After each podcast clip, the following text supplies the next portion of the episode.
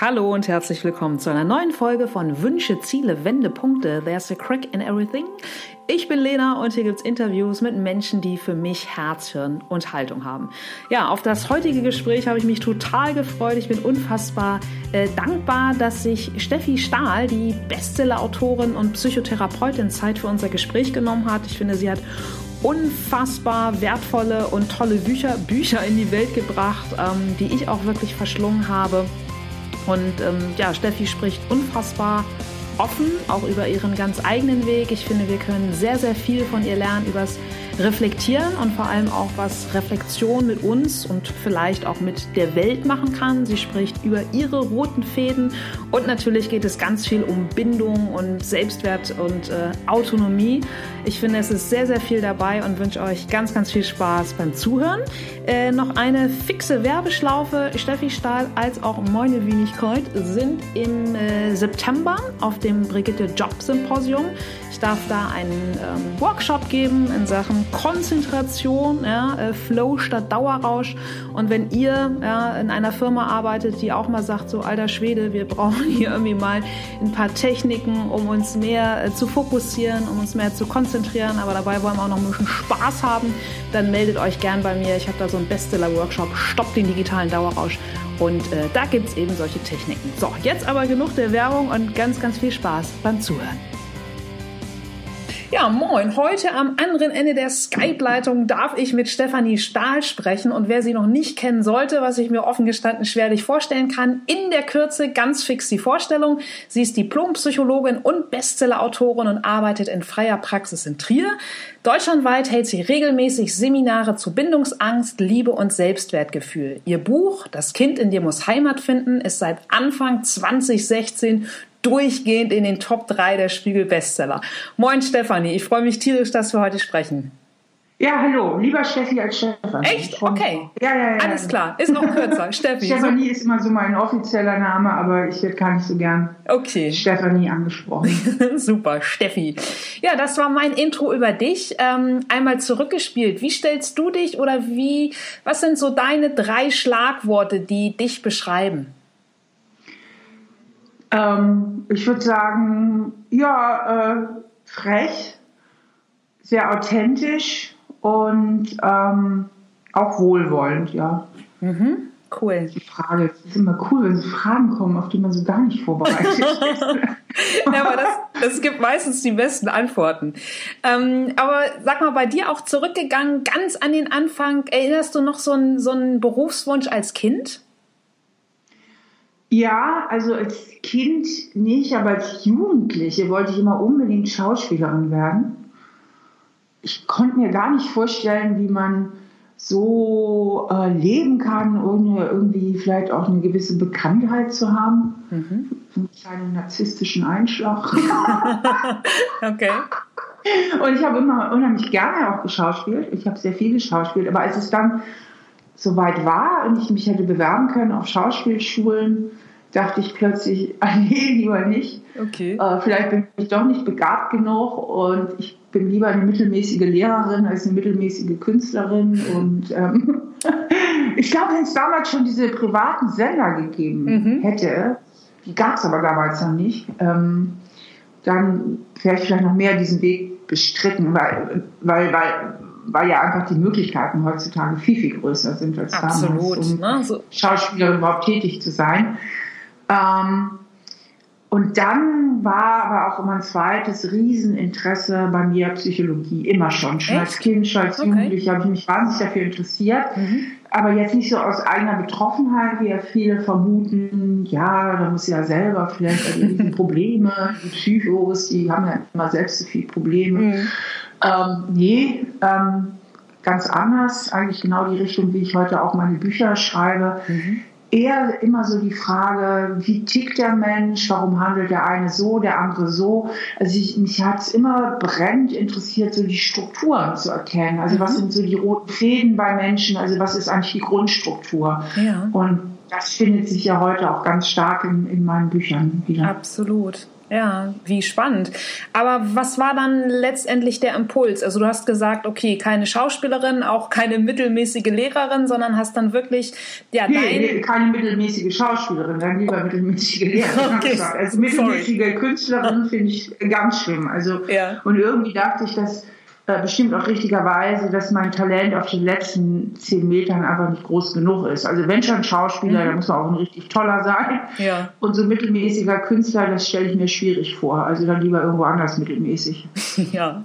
ja gut, von Mittelmäßigkeit kann man bei dir in der Psycholo Psychologie ja nun wirklich so gar nicht reden. Das heißt, wie war das dann bei dir? Hast du dann nach dem Abi ganz straight gesagt, alles klar, Psychologiestudium? Nein, das ging nicht, weil ähm, der NC ist ja auf Psychologie auch schon damals extrem hoch gewesen. Der mhm. schwankte immer zwischen 1,0 und 1,2. Krass.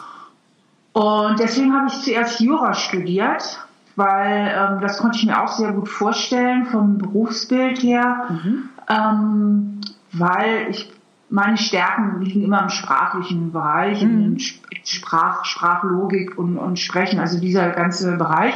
Und Jura ähm, geht ja so in die Richtung und ich komme auch aus einer Juristenfamilie und dann war mir das auch schnell zu langweilig und dann bin ich nochmal zur Studentenberatung gegangen und siehe da, dann gab es mhm. irgendwie so ein Jahr, da war zufällig mal ja. der NC für Psychologie bei 2.3. Ach krass, ja. Und da bin ich dann sofort reingekommen. Super. Und dann bin ich geschwenkt zu Psychologie. Mhm. Wahnsinn. Und du hast gerade schon gesagt, so für dich war der Impuls der rote Faden so ähm, des Menschen. Aber du hättest ja letztlich auch schreiben können im, im wissenschaftlichen, im Forschungsbereich. Also was war so dein Auslöser zu sagen, so hey, ich schreibe wirklich populärwissenschaftlich? Ähm, ich hätte auch nach meinem Studium promovieren können, mhm. aber ich hatte keine Lust dazu, weil mich dieses äh, wissenschaftliche Arbeiten unendlich langweilt mhm. und unendlich quält. Weil als Wissenschaftlerin musst du wahnsinnig pingelig sein. Du musst jeden Satz, den du von dir gibst, belegen können. Oh Gott, das glaube ich, ja. Und ich habe mal zu einer Freundin von mir gesagt, die ist Professorin für Psychologie mhm. und ähm, die, die findet meine Bücher auch ganz klasse. Also die kommt jetzt ja von der wissenschaftlichen Seite und die bringt die auch ein in die Uni. Die macht viele Veranstaltungen auch äh, zu meinen Büchern an der. Uni. Und ich dachte mal zu ihr, Lee, wenn ich all das, was ich in meinen Büchern postuliere, so wie man ja wissenschaftlich, ja. also auf gut Deutsch behaupte, ja. wenn ich das alles wissenschaftlich beweisen müsste, mit langwierigen Experimenten und Versuchs- und Kontrollgruppen, oh, müsste ich ungefähr 1500 Jahre alt werden. ja. ja. Und dann sagt sie, da hast du völlig recht. Okay. Da hast du völlig recht. Also Wissenschaft ist halt sehr, sehr langsam, mhm. weil die ganz aufwendige Versuchsaufbaus haben. Und ich will das auch gar nicht abwerten. Ich finde das total gut. Ich bin auch ein großer Freund der wissenschaftlichen Psychologie. Mhm und bin da auch immer ziemlich auf dem Laufenden, was da so die aktuellen Standards sind. Aber für mich mhm. als Freigeist, als jemand, der viel, also in Konzepten denkt ja. und äh, äh, in vielen roten Fäden denkt, für mich ist das alles viel zu langsam und viel zu viel Grenzen und viel zu viel Hierarchien mhm. und viel zu viel Vorschriften. Und in meinen Büchern, also wenn ich populär schreibe, darf ich halt schreiben, wie ich will. Und da habe ich diese ganze Freiheit, die ich eben auch brauche. Und deswegen, ja. also ich sage immer, ich schreibe lieber zehn Sachbücher äh, populärer als eine Doktorarbeit. das glaube ich. Cool. Und du hast gerade schon diese Freundin angesprochen. Gibt es denn in deiner persönlichen Rückschau so Menschen, wo du sagst, oh, das waren irgendwie echte Weichensteller oder so Milestone-Figures? Ähm, werde ich manchmal nachgefragt. Ähm, muss ich ehrlich gesagt ein bisschen passen. Also es sind sicherlich viele, viele Menschen, viele Ereignisse, auch viele sicherlich auch unglückliche Konstellationen, die ich zum Beispiel so in meinem eigenen Beziehungsleben hatte. Mhm. Und da hatte ich ja nun den großen Vorteil, dass ich so privates Unglück oder wenn ich in Beziehungen äh, war mit schwierigen Menschen, mit Menschen, die unter Bindungsangst gelitten haben oder sonstige Störungen, hatte ich mhm dass ich die gleich psychologisch mitverarbeiten konnte, ja. äh, weil es macht natürlich einen Riesenunterschied, ob du die Sachen nur aus der äußeren Anschauung kennst, in der Theorie, mhm. oder die auch tatsächlich im Binnenraum mal studierst und erlebst. Und ich glaube, das ist auch ein Grund, warum mir viele Menschen sagen, dass sie meine Bücher so lebendig finden. Mhm. finden weil ähm, weil ich vieles auch selbst erlebt habe. Und da ist es natürlich ganz wichtig, und das ist auch mein Anspruch, ähm, dieses äh, Erleben dann aber auch zu reflektieren und auch wieder auf dem Hintergrund der aktuellen Wissenschaft zu bewerten. Mhm. Ja, weil was ich nun so gar nicht will, ist, äh, Steffi Stahl äh, schreibt ihre Bücher über ihre privaten Erfahrungen. Mhm. Also die Schublade möchte ich überhaupt nicht kommen ich habe da schon auch einen hohen Anspruch an, an mich psychologisch, weil, wie gesagt, ich, ich habe den ganzen Zauber ja eben auch tatsächlich studiert. Ja. Ich habe eine Menge Therapieausbildung, äh, ich war lange Gerichtsgutachterin, mhm. ich habe und also ich mache seit ganz, ganz vielen Jahren Psychotherapie. Also ich habe schon auch den Anspruch, dass das, was ich da behaupte, auch ähm, Hand und Fuß hat. Ja. Und das ist, glaube ich, auch ein Grund, warum ich bei Kollegen so beliebt bin. Also mhm. meine Bücher werden unheimlich viel von Psychologen gelesen und sehr viel auch von Psychologen weiterempfohlen. Und das freut mich auch. Das freut mich richtig. Also, dass ich eben auch die Anerkennung im, im Kollegenkreis habe. Ja, total. Also ein größeres, äh, größere Bestätigung, 360 Grad, das, die breite Masse als auch die Kollegen kann man ja auch wirklich nicht bekommen, ne? Ja, das, ich finde das auch ganz toll. Ich werde auch oft von Kollegen nach Ausbildungen gefragt, ob cool. ich auch Ausbildung an, anbiete und so. Ähm, würde ich auch ganz gerne, aber ich muss halt auch einfach gucken, wohin mit meiner ganzen Arbeit. Ähm, ja. Weil äh, da muss man halt auch Entscheidungen treffen, wo man jetzt die Schwerpunkte drauf setzt. Ja, ja, zumal du auch wirklich total umtriebig bist, ja auch noch mit öffentlichen Seminaren und zu deiner Party, zu der wir später vielleicht noch kommen.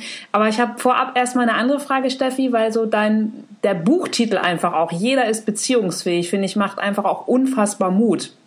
Und was würdest du denn den Zuhörerinnen sagen? So was kann jemand fernab natürlich einer Therapie, aber jemand, der vielleicht auch weiß und auch reflektiert hat, woher so die eigene Bindungsangst kommt, aber immer wieder sehenden Auges in die Arme von bindungsunwilligen Partnern läuft. Was, was ist da so, so dein Rat?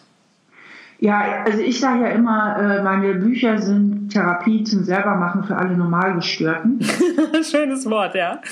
Und ähm, ich denke, und es ist auch meine Erfahrung, weil ich kriege ja sehr viel Feedback auch zu den äh, Büchern, dass äh, man ganz, ganz viel selber machen kann, ohne in Therapie gehen zu müssen. Mhm.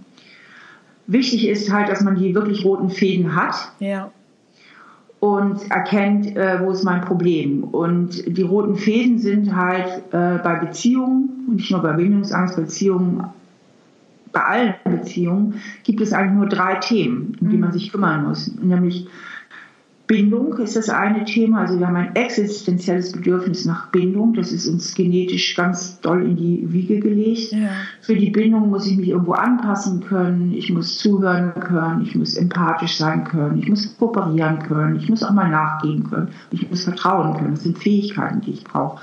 Und auf der anderen Seite haben wir ein existenzielles, ein großes Bedürfnis nach Autonomie und Selbstständigkeit. Das heißt, mhm. es geht ja nicht immer nur um Bindung, sondern es geht auch darum, wo gehe ich meinen eigenen Weg, wo äh, gestalte ich mein Leben, wo bin ich autonom, wie kann ich auch Beziehungen mitgestalten und nicht nur über mich ergehen lassen. Und für die Autonomie brauche ich ganz andere Fähigkeiten. Mhm. Dafür muss ich erstmal wissen, was ich selber will. Mhm. Und da haben schon viele Menschen Schwierigkeiten.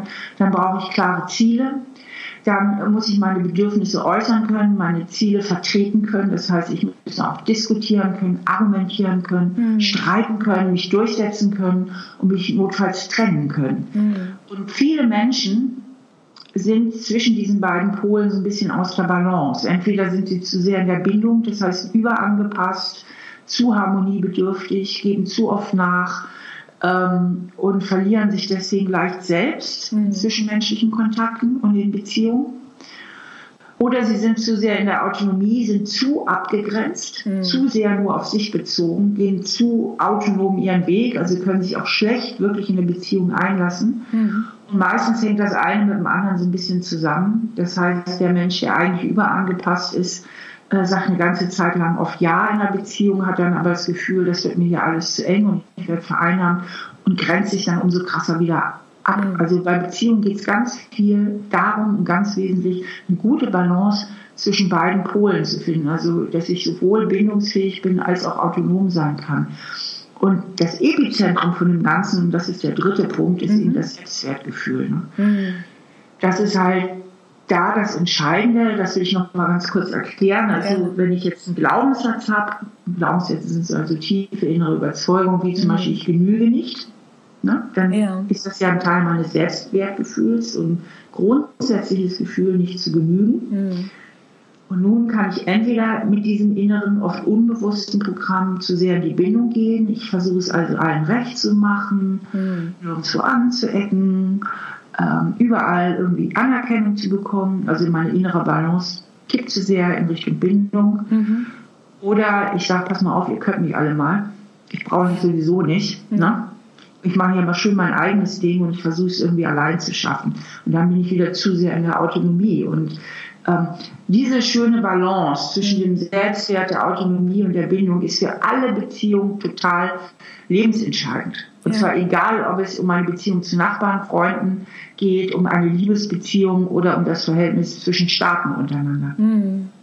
Ja, klingt total, total schlüssig. Also vielen Dank für den, für den tollen und vor allem runtergedampften Input. Du schreibst ja auch total offen auf deiner Seite, dass du selbst auch lange gebraucht hast, um dem Richtigen zu begegnen. Du hast du gerade ja auch schon angemerkt mit vielen Beziehungen, dass du einfach ja auch aus, aus deiner, von deiner Erfahrung ähm, zehrst. Wie hast du denn ganz persönlich dein Muster mit den vermeintlich coolen Typen unterbrechen können? Ähm mein Muster war da gar nicht so eindeutig. Ich glaube, bei mir war es eher eine völlig andere Geschichte. Mhm. Ich hatte immer zu wenig Angst vorm Scheitern. Was ja eigentlich total super ist. Ja, was eigentlich total super ist. Und ich wollte ja nie Kinder haben. Okay. Das ist einfach so. Ich glaube, ja. genetisch bedingt. Das kann man gar nicht rational. Äh, ich, bei mir ist irgendwie das Muttergehen irgendwie auf den Hinter gefallen. du, habe ich, hab ich auch nicht. Alles gut. Ich ja. bin liegen geblieben. Ja. Und dadurch muss ich auch nicht so wahnsinnig vorsichtig sein. Ja. Ich meine, Menschen, die Familie gründen wollen, die haben nochmal eine andere Ernsthaftigkeit mhm. auch in der Partnerwahl. Insofern konnte ich da auch mal ein bisschen leichtfüßig sein. Und habe mir dann auch so Typen ausgesucht, die irgendwie auch äh, schon durchaus schillernd und spannend waren, aber nicht unbedingt beziehungsfähig. Und mhm. äh, ich glaube, bei mir war das so, ich bin dann mal an einen geraten, der hat mich dann doch ein bisschen das Fürchten gelernt. Ne? Und da wusste ich mal, ähm, wie ätzend das ist, eigentlich wirklich Liebeskummer zu haben. Da war ich schon relativ alt, da war ich schon Ende 30, Anfang mhm. 40. Und ähm, da habe ich mal zum ersten Mal erfahren, wie furchtbar das eigentlich ist. Mhm. Und da bin ich ein bisschen kleinlauter geworden, ein bisschen vorsichtiger und habe halt nicht mehr gesagt, was, was soll mir schon passieren. Und schlimmstenfalls, ne? mhm. schlimmstenfalls geht halt die Beziehung in die Brüche. Und da bin ich dann einfach mal ein bisschen vorsichtiger geworden. Da ist mir mal der jugendliche Leichtsinn abhanden gekommen. Mhm. Und dann habe ich doch mal genauer hingeguckt und habe dann doch festgestellt, dass mein langjähriger Freund Holger ja. ein wahnsinnig toller Partner für mich wäre. Und irgendwie, er hatte ja immer auch so Interesse an mir. Er war ja immer so latent verliebt. dann habe ich mich ihm sozusagen inhaltlich einfach mal geöffnet mhm. und ähm, dann habe ich mich auch in ihn verliebt. Und ich bin bis oh, heute schön. super glücklich, ja. Toll. Ja. Verrückt, ne? Wahnsinn, ja, aber. Und wir passen halt auch wirklich gut zusammen. Das muss man auch sagen. Also erstmal ist der Holger psychisch stabil, der ist kein Neurotiker. ich bin mir ein, ich bin eigentlich auch kein, ich bin auch kein Neurotiker, auch wenn ich ein paar Mal äh, mir schwierige Männer ausgesucht habe. Ja. Ähm, und wir passen vom Persönlichkeitstyp, das ist jetzt so dieses Thema Matching Party, wahnsinnig, wahnsinnig gut zusammen. Wir ja. matchen richtig gut. Und was auch ganz, ganz wichtig ist, wir haben einfach auch viele gemeinsame Interessen. Wir passen von der ganzen Freizeitgestaltung so gut zusammen. Wir passen auch von, von Werten gut zusammen. Toll. Und das ist ja auch wirklich wichtig und das sagen auch alle psychologischen Studien. Ähm, gleich und gleich gesellt sich gern. Die haben es wesentlich leichter miteinander und die Beziehungen sind wesentlich glücklicher und stabiler als die viel zitierten Gegensätze, die sich anziehen. Ist dann wahrscheinlich nur so ein, so ein kurzfristiger Reiz, ne? Richtig. Ja. Und wenn dann die erste Verliebtheit sich legt und diese ganzen Unterschiede nochmal so richtig an die Oberfläche kommen, dann, dann fängt es eben an, wirklich schwierig zu werden. Und das sind dann die Leute, die auch immer sagen, ja, eine langfristige Beziehung bedeutet ja auch viel Arbeit. Mhm.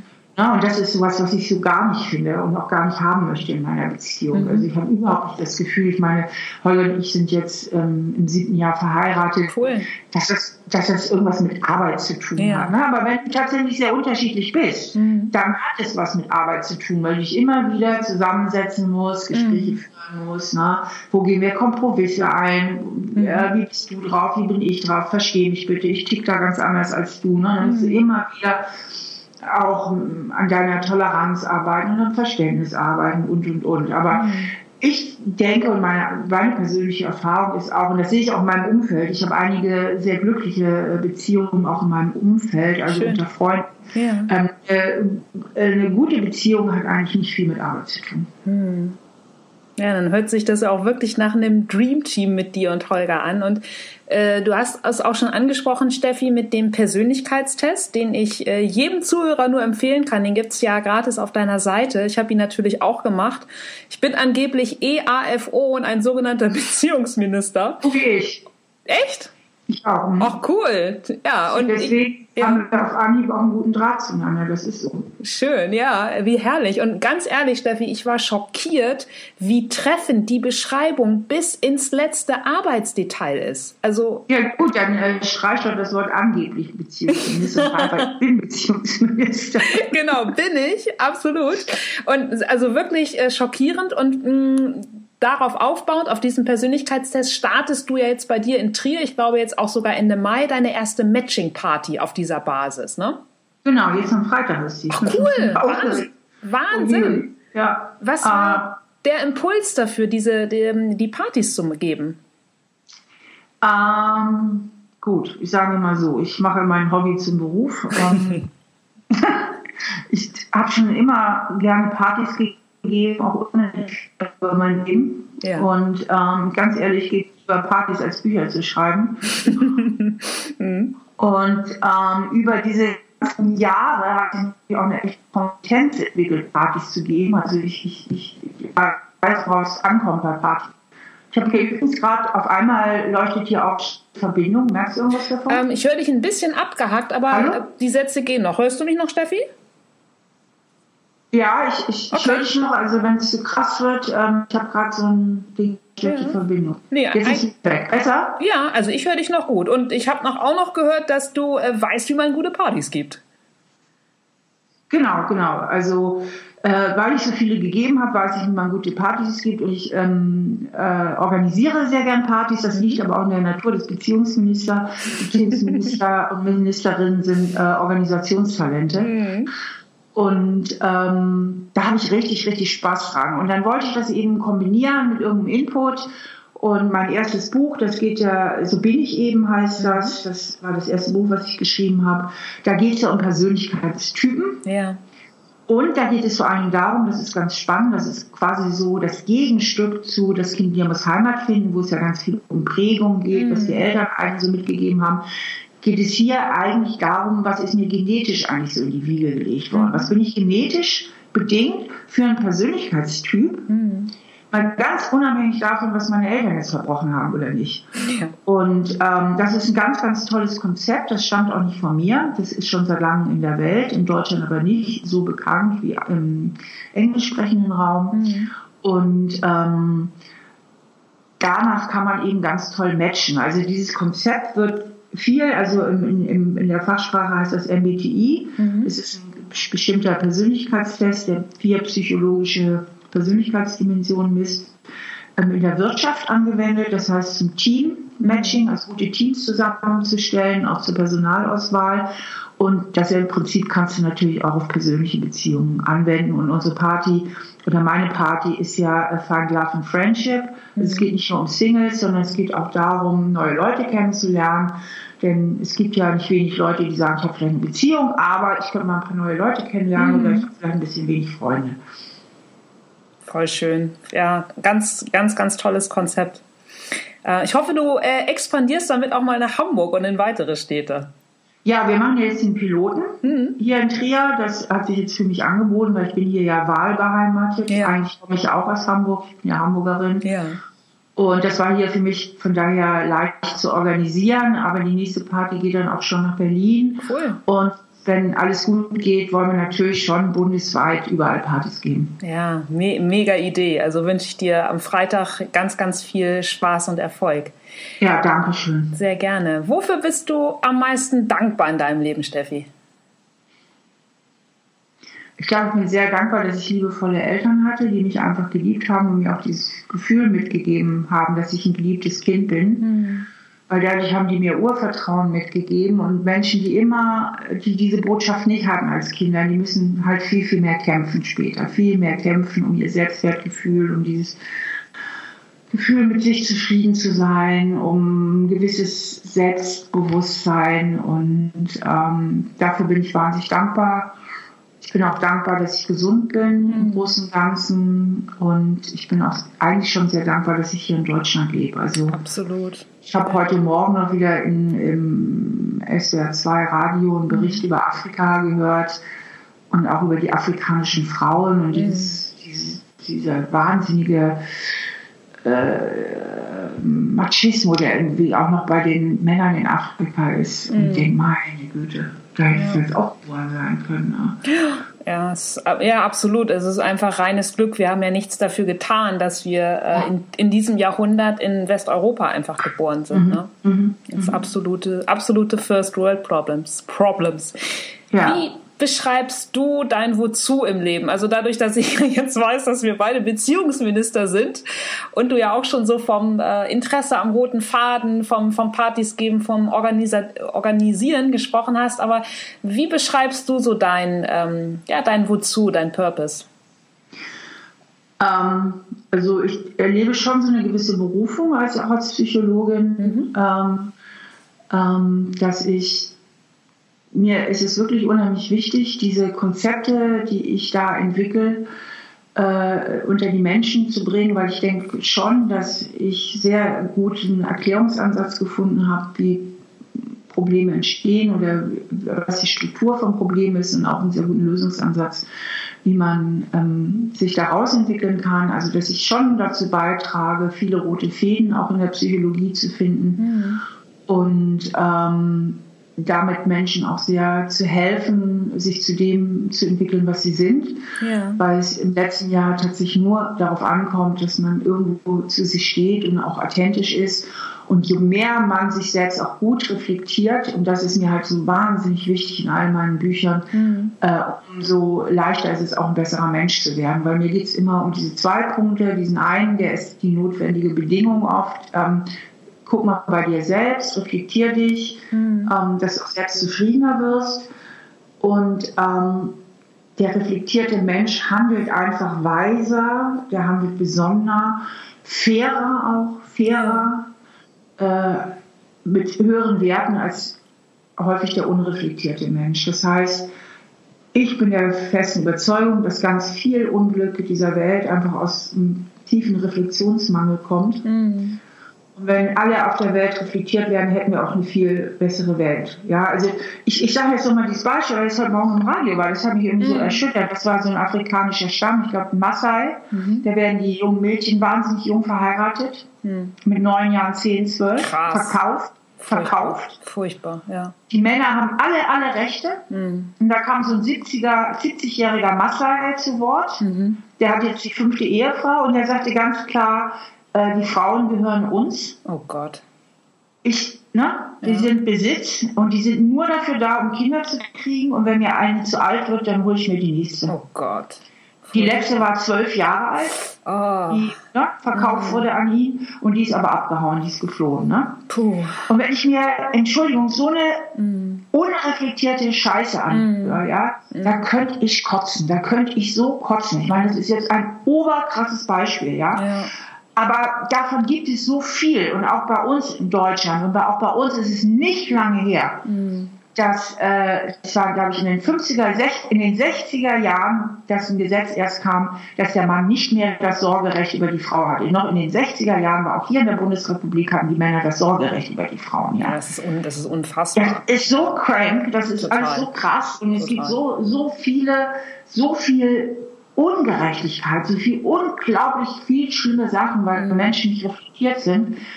Also du hörst schon, wie ich mich jetzt hier im Pfad rede. Ja, mit Fug und Recht, das ist ja so. Fragt, Klar. Dann ist meine Berufung, wenigstens einen kleinen Teil dazu beizutragen, ja. Ähm, dass Menschen reflektierter werden. Ja, und dazu trägst du ja auch einen, nicht nur kleinen, sondern dazu trägst du ja auch einen, einen, einen großen, einen wichtigen und vor allem einen äh, ja, adressatengerechten Anteil zu bei, nämlich so, dass es uns äh, alle ja wirklich erreicht und vor allem auch im Herzen erreicht. Und das ist einfach was, was ganz Großes und was ganz Wertvolles, was du einfach mit deiner Arbeit tust.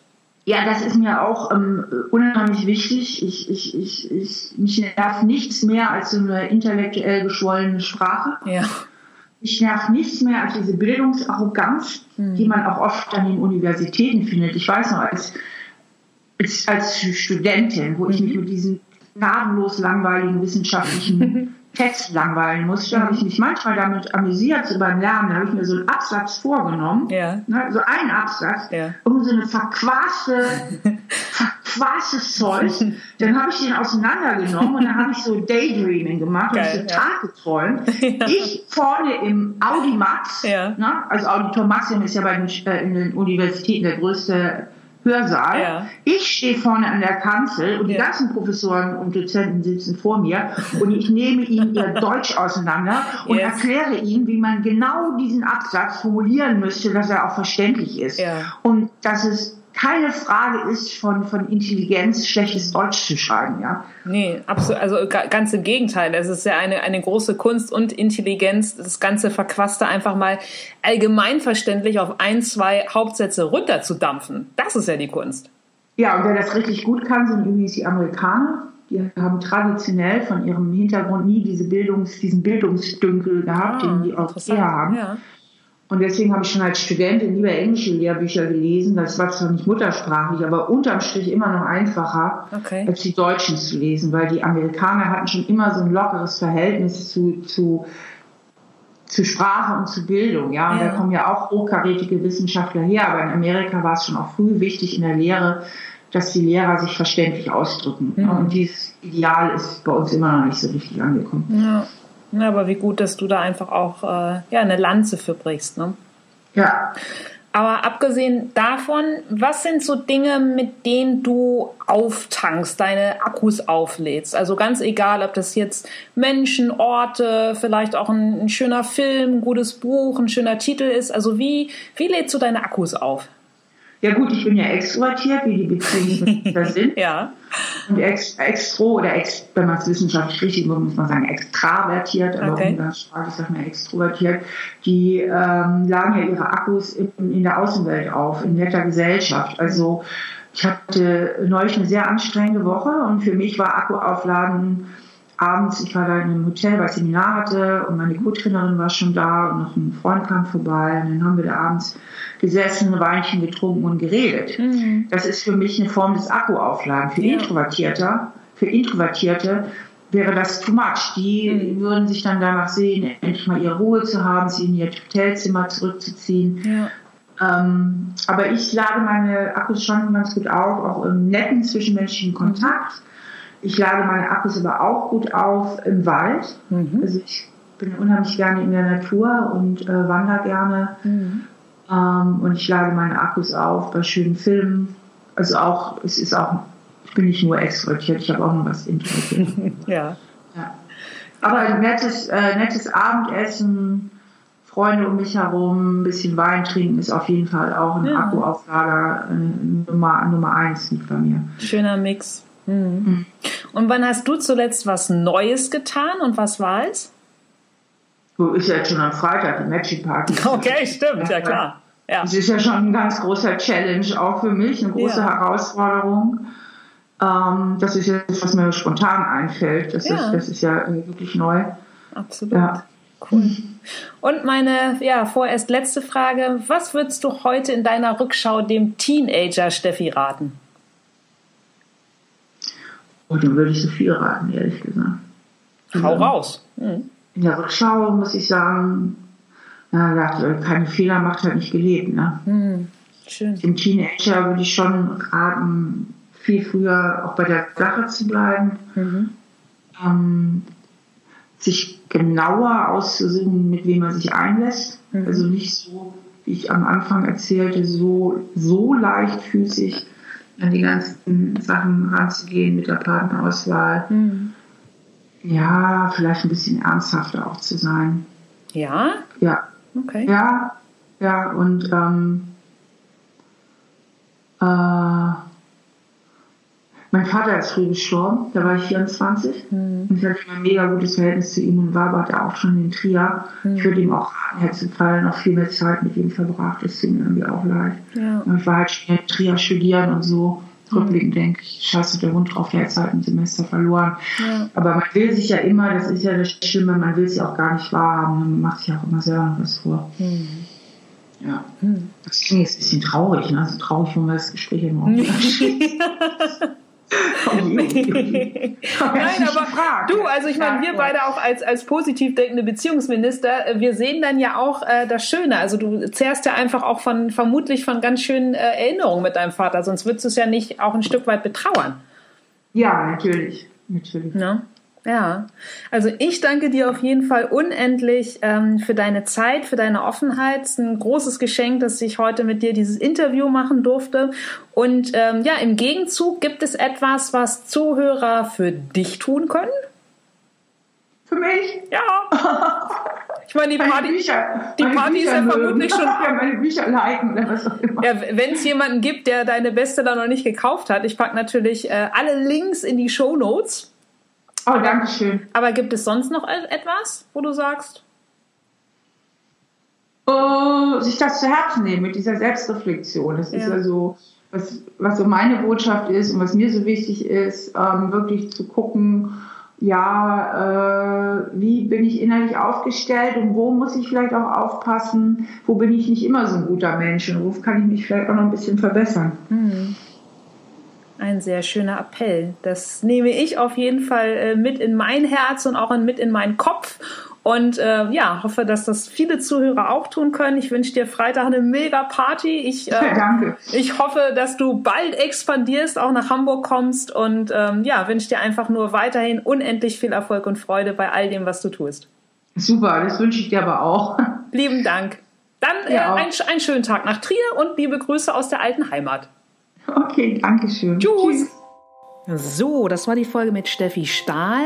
Alles zu ihren Büchern findet ihr natürlich auch auf ihrer Seite, die ich äh, in der Folgenbeschreibung verlinkt habe. Auf ihrer Seite gibt es auch den Persönlichkeitstest, äh, über den wir gesprochen haben. Kann ich nur empfehlen, den mal zu machen. Vielleicht äh, findet ihr euch ähnlich wieder in, eurer, ähm, ja, in eurem Ergebnis.